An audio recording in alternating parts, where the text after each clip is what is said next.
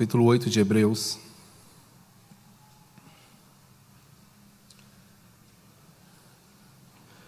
Leiamos o texto em questão, que nos diz assim: Ora, o essencial das coisas que temos dito é que possuímos tal sumo sacerdote, que se assentou à destra do trono da majestade nos céus, como ministro do santuário e do verdadeiro tabernáculo que o Senhor erigiu, não o homem. Pois todo sumo sacerdote é constituído para oferecer tanto dons como sacrifícios. Por isso era necessário que também esse sumo sacerdote tivesse o que oferecer. Ora, se ele estivesse na terra, nem mesmo sacerdote seria, visto existirem aqueles que oferecem os dons segundo a lei, os quais ministram em figura e sombra das coisas celestes, assim como foi Moisés divinamente instruído quando estava para construir o tabernáculo Pois disse ele: Vês que façais todas as coisas de acordo com o modelo que te foi mostrado no monte. Agora, com efeito, obteve Jesus ministério tanto mais excelente quanto é ele também mediador de superior aliança, instituída com base em superiores promessas. Porque se aquela primeira aliança tivesse sido sem defeito, de maneira alguma estaria sendo buscado lugar para uma segunda. E de fato, repreendendo-os, diz: Eis aí vem dias, diz o Senhor, e firmarei nova aliança com a casa de Israel e com a casa de Judá, não segundo a aliança que fiz com seus pais, no dia em que os tomei pela mão para os conduzir até fora da terra do Egito, pois eles não continuaram na minha aliança e eu não atentei para eles, diz o Senhor. Porque esta é a aliança que firmarei com a casa de Israel depois daqueles dias, diz o Senhor na sua mente imprimirei as minhas leis, também sobre o seu coração as inscreverei. Eu serei o seu Deus, e eles serão o meu povo. E não ensinará jamais cada um ao seu próximo, nem cada um ao seu irmão, dizendo: Conhece ao Senhor, porque todos me conhecerão, desde o menor até ao maior, pois para com as suas iniquidades usarei de misericórdia, e dos seus pecados jamais me lembrarei. Quando ele diz nova, torna antiquada a primeira. Ora, aquilo que se torna antiquado e envelhecido está prestes a desaparecer. Percebam, irmãos, a beleza, a riqueza e a profundidade do que o autor de Hebreus nos escreve aqui.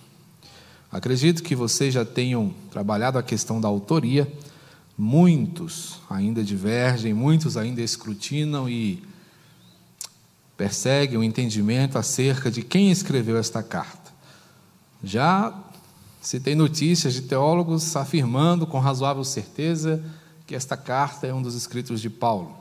A estilística, o conteúdo, a intensidade teológica os levam a crer nisso.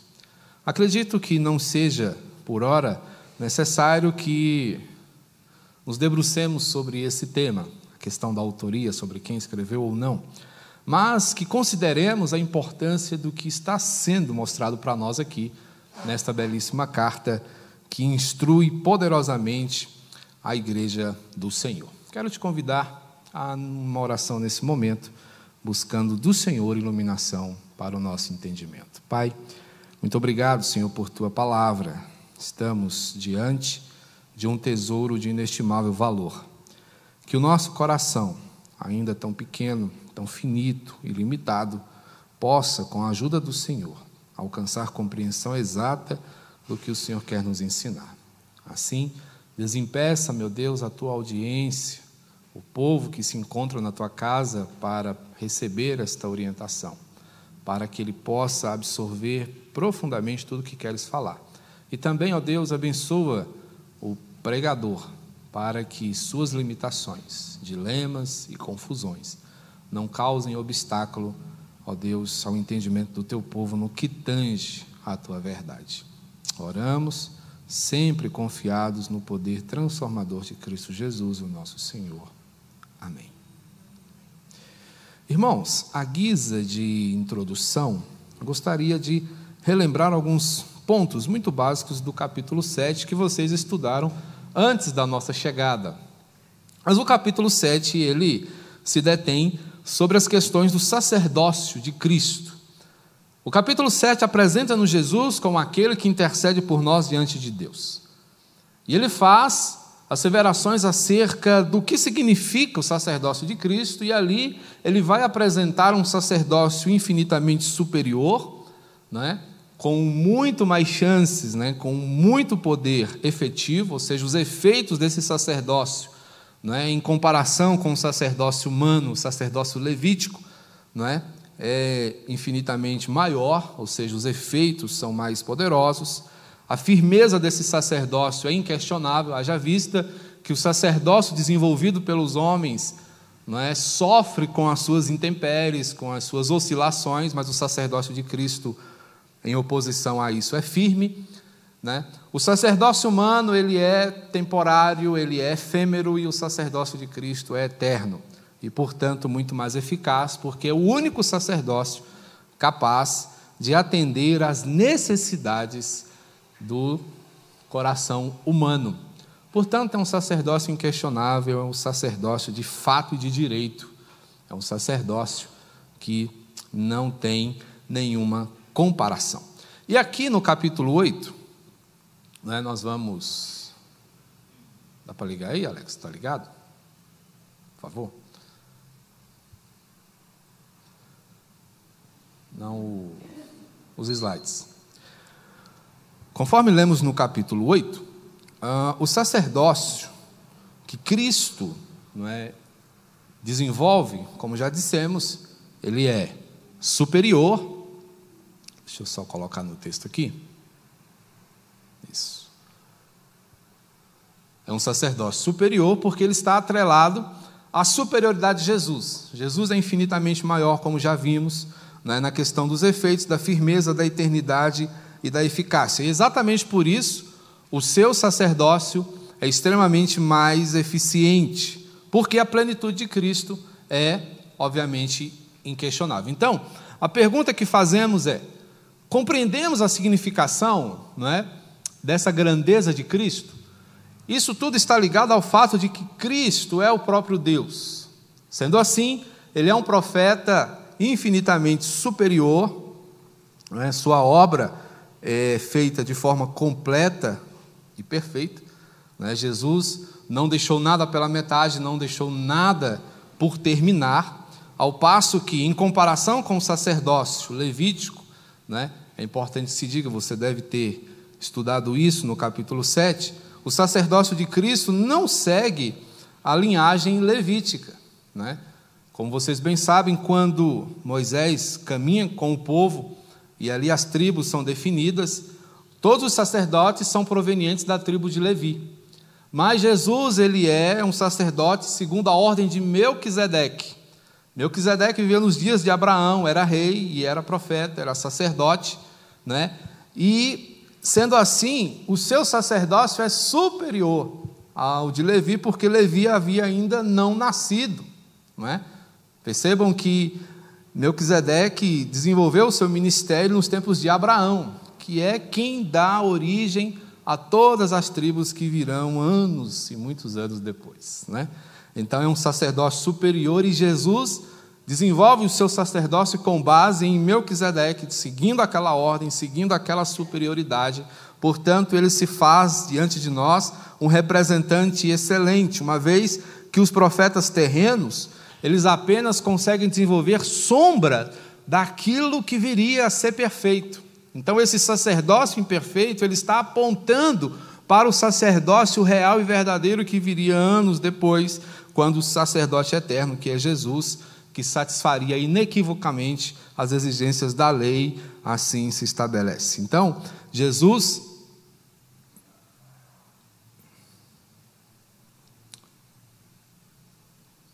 Opa, foi demais.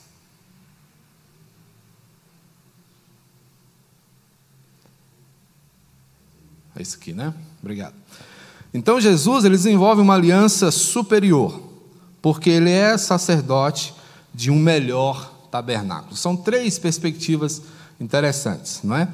A aliança que ele representa é uma aliança superior, não uma aliança imperfeita, é uma aliança agora aperfeiçoada.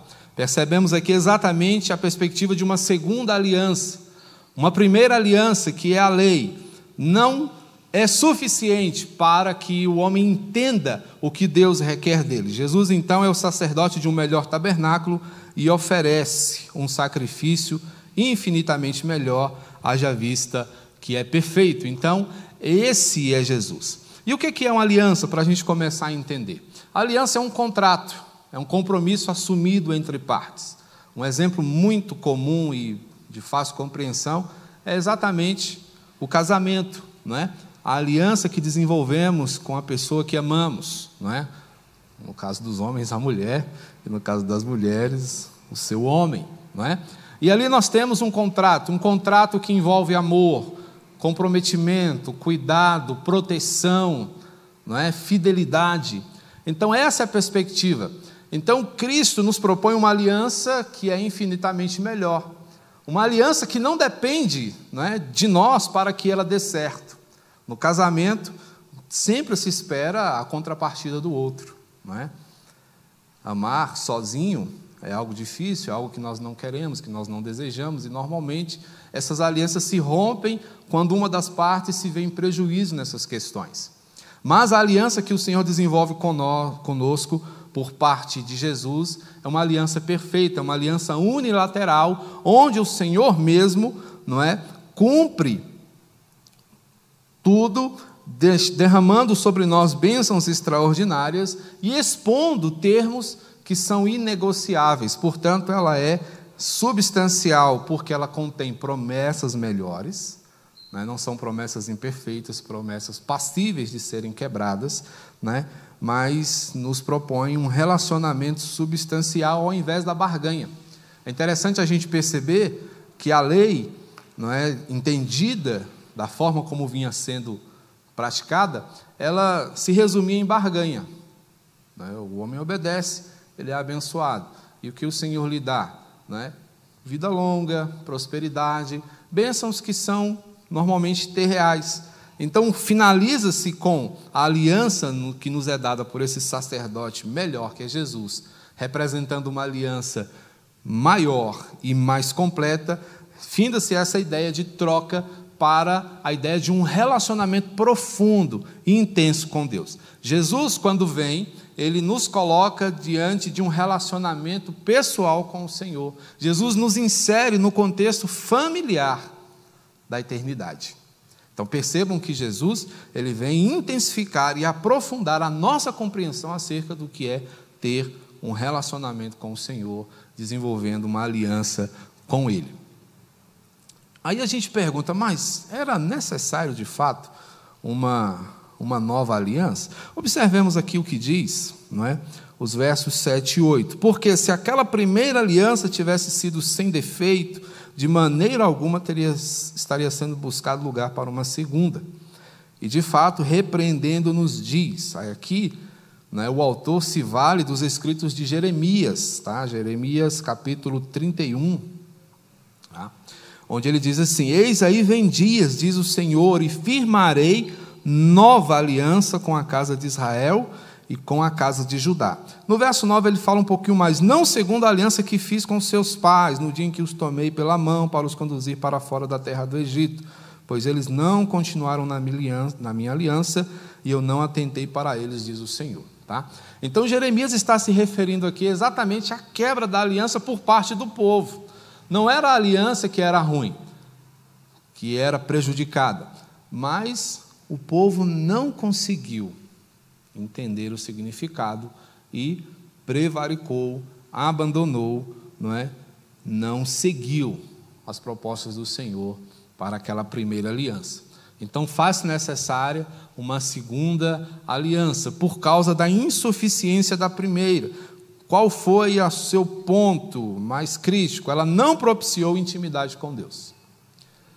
Naqueles dias o homem não entendeu que o que Deus queria era um relacionamento de perto, um relacionamento profundo, um relacionamento de coração para coração. O homem não entendia. E é interessante que ainda nos dias de hoje, essas perspectivas da primeira aliança ainda permanecem, porque ainda fazemos um jogo de troca com Deus. O Senhor me abençoa, eu vou na igreja. Tanto que a gente muitas vezes fica sem ir na igreja e fica, ah, puxa vida, Deus vai pesar a mão sobre mim. Não, é? não que você não deva se comprometer, mas a motivação para a qual você deve a motivação que você deve nutrir no seu coração para um relacionamento com o Senhor não deve se limitar a esse aspecto de troca, a esse aspecto de negociação, né? Então, ela era insuficiente porque ela não propiciou essa intimidade com Deus, tá? Então, ela precisa ser substituída por causa disso. Ela era ineficaz, ou seja, um povo repreensível e desobediente. O povo continuou, o povo não entendeu tá?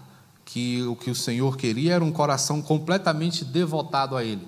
E ela é imperfeita, a primeira aliança, porque ela consta da rejeição. O Senhor diz aqui: Eu não atentei para eles por causa da sua desobediência. Ou seja, à medida que o povo ignora e trata com diferença a aliança do Senhor, o Senhor vira as costas para o seu povo, tá? Porque o Senhor observa o coração, o Senhor conhece os meandros da nossa alma. Então, o que Ele observa em nós é exatamente quais são as nossas motivações, o que faz com que o nosso coração arda. Não é? A perspectiva do autor de Hebreus é justamente a que mantenhamos o nosso coração ardendo por Deus. Um coração que o deseje profundamente. Não o coração que veja no Senhor né, um problema, ou que veja nessa vida né, que seguimos aqui como cristãos um empecilho, muitas vezes para a nossa felicidade. Né? Para muitos, não é? a caminhada com Deus é uma coisa ainda chata, é uma coisa que pesa, é uma obrigatoriedade, né? e a gente se limita, portanto, a fazer né, o mínimo né, como a gente poderia dizer assim num popular, o feijão com arroz. Né? E a gente ainda não entendeu que estar aqui é um privilégio, é uma honra que o Senhor nos concedeu. Achei extremamente interessante esse dado que o Lúcio Wagner trouxe aqui sobre os latino-americanos. Infelizmente é um retrato né, nosso, porque o que a gente percebe é exatamente isso: é, são altos e baixos constantes. Não há em nós uma pegada contínua né, no que diz respeito a muita coisa na nossa vida. Então, somos tendentes a desanimar, somos tendentes a desistir, né? mas o que o Senhor sempre pretende com o seu povo é uma ideia de constância. De constância e ascendência. Não é só continuar, mas aumentar, se aprofundar, intensificar, se aprimorar. Né? Então é o que o Senhor espera de nós. E esta aliança, portanto, foi prometida. Tá? Há uma promessa para esta aliança constante aí no verso 9 não é? e 8, que, onde Jeremias diz: Aí vem dias, e firmarei nova aliança com a casa de Israel e com a casa de Judá. Por que, que isso é significativo para nós? Jeremias profetizou em tempos líquidos em tempos extremamente rasos, em tempos extremamente marcados pela indiferença. Eram pessoas que não queriam saber do Senhor. E o profeta sofria. Né? Jeremias é chamado de o profeta chorão porque ele lamentava. Ele não apenas tinha aquela perspectiva de, ó, já falei a verdade, agora vocês se virem. Ele sai numa, numa pegada diferente de Jonas, por exemplo, né, que prega e espera ver a bagaceira acontecer, ele não, ele chora, ele intercede, ele lamenta, ele sente. Né? É, Jeremias é um profeta misericordioso, ele sente no seu próprio coração a miséria daquele povo e por isso ele sofre. É nesse tempo que ele profetiza, um tempo sem conversões, um tempo sem mudança, um tempo onde as pessoas não queriam saber de Deus. E sem exagero, né, nossos tempos não estão longe dos tempos de Jeremias. E aí você pode dizer, mas pastor, o tanto de igreja que tem, a gente sai tropeçando em igreja, tem igreja em toda esquina. Anos atrás, um professor meu falou, resumiu o avivamento assim: o que é avivamento? É uma igreja em cada esquina. Não é. Porque se assim fosse, nós estaríamos hoje vivendo né, um grande avivamento, porque abrem-se igrejas todos os dias. E a despeito disso, o que nós temos verificado é uma degradação moral constante, que infelizmente não está só nas ruas e nas praças, mas que também está frequentando as igrejas. Igrejas cada vez mais mundanizadas, cada vez mais é, faltas de eficácia no seu testemunho, na sua influência em relação ao mundo. Então é necessário que nós nos aprofundemos, é necessário que nós busquemos, sim, e pensemos no avivamento, não como uma expressão de efusão cultica. Avivamento não é isso, avivamento não é barulho, avivamento não é entusiasmo puro e simples. Avivamento começa aqui, quando o meu coração se angustia com a minha própria realidade, quando o meu coração, ao perceber o meu pecado, se entristece e lamenta profundamente e se envergonha diante do Senhor, mas à medida, à medida que nós caminhamos sem nos preocuparmos com isso, algo está errado. E com certeza um avivamento não está acontecendo ali. Jeremias pregou em tempos assim, desesperadores mas a promessa do Senhor veio ao seu profeta, dizendo: Vem dias, diz o Senhor. Jeremias não estava aqui sendo né, um positivista, sendo alguém é, dotado de uma postura que visse o bem em qualquer coisa. Né? É o Senhor quem diz a ele: Firmarei nova aliança com a casa de Israel e com a casa de Judá não segundo a aliança que fiz com seus pais. Diferente. E essa aliança seria uma aliança mais profunda, porque essa aliança que firmarei, verso 10, depois daqueles dias, será assim: na sua mente imprimirei as minhas leis, e também sobre o seu coração as inscreverei. Então percebam que esta aliança constaria de compreensão e amor. Compreensão acerca do que Deus diz e amor à vontade de Deus. Então percebam que não é só uma questão intelectual, não é só uma questão de cunho teológico, mas é uma questão de teologia aplicada, vivenciada, experimentada no dia a dia. Em dias de apostasia, de abandono da fé, a novidade que viria é Cristo. Cristo é a coisa nova que se apresentaria. Cristo é a novidade que faltava. E por isso essas promessas são superiores. E o que, é que nós queremos dizer com isso? Versos 11 e 12. Não ensinará jamais cada um ao seu próximo, nem cada um ao seu irmão, dizendo: Conhece ao Senhor. Olha só que interessante.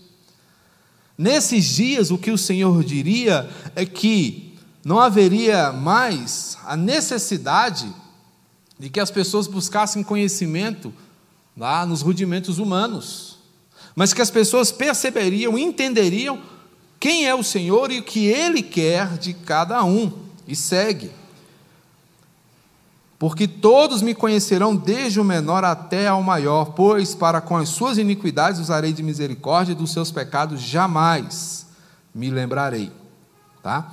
Então a coisa antiga prometia o quê? Prosperidade, longevidade e privilégios que se resume em materialismo reducionista, ou seja, é diminuir Deus a coisas, é tratar Deus como um gênio da lâmpada. Senhor, me dá um carro novo, puf, está aí o carro novo. Senhor, me dá uma casa melhor, pronto, está aí a casa melhor. Senhor, eu quero andar mais bonitinho, está aí, condições para você se vestir melhor. Mas é só isso? É assim que reconheceremos um cristão verdadeiro? Pela sua prosperidade, por tudo em termos materiais dar certo na sua vida? Óbvio que não. Ah, mas o cristão pode gozar de tudo isso? Óbvio que sim. Tá? Não é pecado você conseguir realizar algumas coisas. É bom, é gracioso e é gostoso também. Mas a promessa que viria seria superior porque diria respeito a coisas materiais, é, espirituais. Não se limitaria a coisas materiais, mas abrangeria as questões da alma. E o que, que isso quer dizer? Ação divina concreta. O que, que é uma ação concreta de Deus? É quando Deus trabalharia nos corações a ponto de esses corações se tornarem apaixonados por Ele.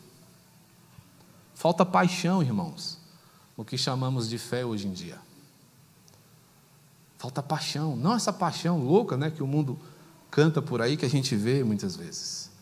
Não uma paixão irracional, mas aquele desejo profundo que a gente vê muitas vezes no coração de quem né, se arvora a ir para um país onde a sentença de morte está aguardando a quem prega o Evangelho.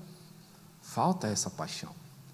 Falta a paixão de renunciar ao pecado. Falta a paixão de dizer não a si mesmo. Né? Corações apaixonados, transformação humana, que é o que? O encontrar prazer na lei de Deus, conforme Romanos, capítulo 7, verso 22, vai dizer para a gente. Vamos lá? Dá um pulinho lá em Romanos. Romanos 7, 22. Quem achar quiser ler.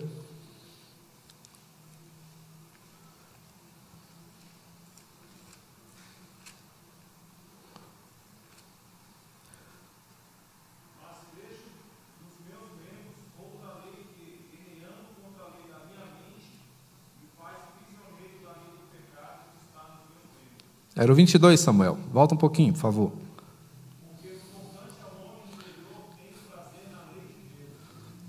Paulo está falando exatamente da sua crise, não é? Daquele problema que ele encontra de não conseguir fazer o bem a que se refere, o mal que ele não quer, ele acaba fazendo, não é? Então, quando ele diz aqui no verso 20, ao querer fazer o bem, encontro a lei de que o mal reside em mim, porque no tocante ao homem interior, ou seja, o meu coração, ele ama profundamente a Deus, a despeito de eu ser um nada. É o que Paulo está dizendo. Certo, gente? Não, estamos aqui falando de perfeição humana, ainda não há. Estamos nos aperfeiçoando. Mas essa perfeição é atingida a partir de um coração completamente devotado ao Senhor. Um coração que o ame com intensidade, que encontre prazer na sua lei e não veja na lei do Senhor o um empecilho para a sua satisfação, para a sua diversão, para a sua felicidade. Enquanto enxergarmos o Senhor como sendo um estraga-prazeres da nossa vida, nós não né, entenderemos a superioridade dessas promessas. Né? E aí, o que o Senhor está prometendo aqui é filiação. Não é? Mais uma vez, a gente vê a corroboração de Paulo escrevendo aos Romanos no que diz respeito a isso. Romanos capítulo 8, agora, versos 15 16 e 17, eu vou ler aqui rapidinho. E aqui diz assim: Porque não recebeste espírito de escravidão para viverdes outra vez atemorizados, mas recebeste o espírito de adoção, baseado no qual clamamos: Aba, Aba, Pai. Chamar a Deus de Pai, irmãos, é algo profundíssimo, é um privilégio imenso. Somente nós podemos fazer isso. Nenhuma outra religião que você encontrar por aí vai oferecer um relacionamento como esse. Só o cristianismo vai nos apresentar o Senhor como Pai. Tá? E ele segue dizendo: o próprio Espírito testifica com o nosso Espírito que somos filhos de Deus. Tá? É pai e filho, ou seja, há um relacionamento. E aí tem mais: se somos filhos, somos também herdeiros herdeiros de Deus e co-herdeiros com Cristo, e se com ele sofremos, também com ele seremos glorificados. Então, uma filiação que te coloca legitimamente na família de Deus. O que eu acho bacana demais em Jesus é que ele é aquele amigo que você encontra e que fala da beleza da sua casa, que fala da riqueza do seu pai, mas diz assim: vem morar com a gente. Meu pai vai ser seu pai. Você já teve um amigo que te levava para a casa dele, deixava brincar com as coisas dele, aqueles brinquedos que você não tinha, não é? assistindo a televisão que você não tinha, entrar numa casa que era muito diferente da sua? Pois é, Jesus é infinitamente superior a esse amigo, porque ele te leva e diz: Meu pai vai ser seu pai também. Jesus é esse tipo por isso, a aliança que ele apresenta para nós é melhor, porque ele nos coloca dentro de uma perspectiva de filiação. Tá? Extrapola a amizade, extrapola o relacionamento superficial, mas te internaliza na casa, na vida e na família de Deus. Porque essa promessa te envolve por meio desses laços. e você é completamente abraçado por Deus. Então, é o aprofundamento né, desse sacerdócio universal, porque o sacerdócio levítico ele era superficial, tão superficial que as pessoas não entenderam. E Jesus vem para dizer: olha, é assim. A partir de hoje à noite vocês vão conhecer uma série de estudos, de sermões, baseados na lei, Jesus e a lei. E você vai entender que Jesus né, mostra o real sentido, o real significado da lei. Quando ele diz eu não vim revogar, eu vim cumprir, ele diz para nós o que, que isso significa. É justamente o fim da superficialidade, porque é conhecimento pessoal, é Deus e homem agora numa relação perfeita. E ela é aperfeiçoada em quem? Em Cristo. É Cristo que é o penhor desse aperfeiçoamento, porque a sua perfeição é derramada sobre nós, tá? Então essas promessas são superiores, né, para que você reconheça quão gracioso é o cuidado de Jesus por você. É pura bênção, gente. Agora a grande pergunta é: você anseia por tudo isso? Você quer experimentar isso? Você quer sentir no seu coração essa paixão pelo Senhor, porque Ele nos trata né, ampla e perfeitamente. O tratamento desta aliança maior e melhor, ela é, ele é total, tá? O Senhor aqui não está deixando nada para trás, Ele está fazendo o que tinha que ser feito e faz de forma profunda, intensa e definitiva. O que foi começado, Jesus conclui, tá? Porque só Ele pode nos dar o que precisamos. E o que é que nós precisamos, gente? Nós precisamos de perdão, primeiramente. Somos desgraçadamente pecadores. Puxa, pastor, tinha que usar esse termo? Sim, é para que nós entendamos qual é a nossa realidade. Uma realidade da qual só o Senhor né, pode nos tirar. Só Ele pode nos resgatar de lá. É a missão impossível que Jesus realiza. A missão que nenhum sacerdote pôde fazer, porque o sacerdote também era necessitado da mesma coisa. Na antiguidade, o sacerdote, quando tinha que entrar no Santo dos Santos, ele ia amarrado à corda, porque se ele estivesse em pecado, ele caía lá mesmo. Jesus não tem esse problema.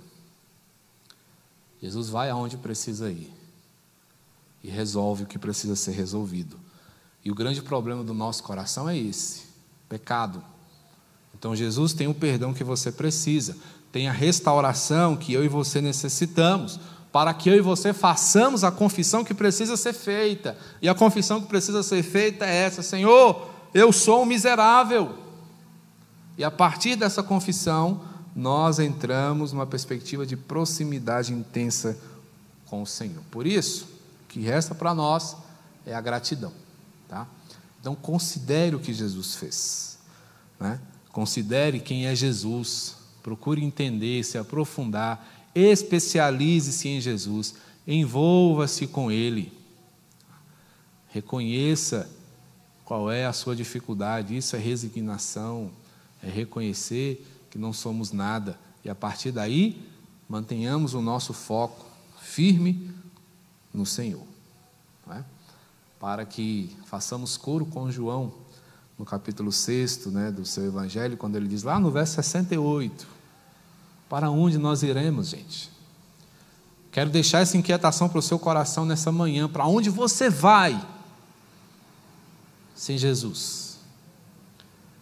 Né? Não queria pegar no pé dos flamenguistas, não, mas o que você é sem Jesus? Não somos nada, gente. Nada, nada, nada, nada, nada. Certo? Porque só o Senhor tem as palavras de vida eterna. Só o Senhor Jesus tem o que você precisa.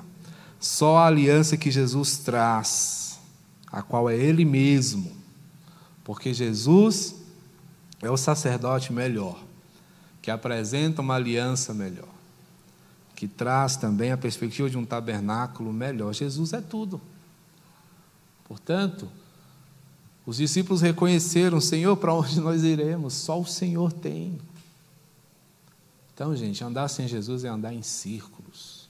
Andar sem Jesus é andar sem bússola, é andar sem GPS, é pedir para se perder, é pedir para se confundir, é pedir para se enrolar. Tá? Então, Jesus é tudo que nós precisamos. Jesus Nazareno, como diria Gerson Borges, é tudo que temos. Só Ele, nada mais.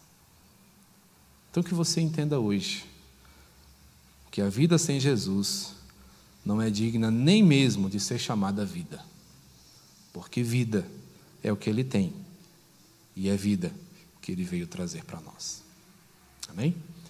Que Deus te abençoe, meu irmão, minha irmã, e que você siga firmado, orientado por esse superior sacerdote que traz para nós uma aliança perfeita, uma aliança excelente, uma aliança inigualável.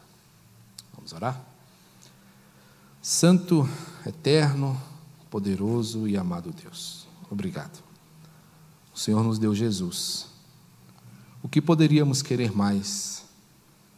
Onde estaria, Senhor, o valor da fama, da riqueza, do prestígio, do status, uma vez que diante de Jesus tudo isso se torna pó? Temos a Jesus e isso nos basta. Sua graça nos é suficiente. E por Ele, Senhor, nós seguimos firmes. Que o Senhor, meu Pai, nos ilumine, a fim de que reconheçamos de forma apaixonada, intensa, vívida e real a grandeza do Senhor sobre nós.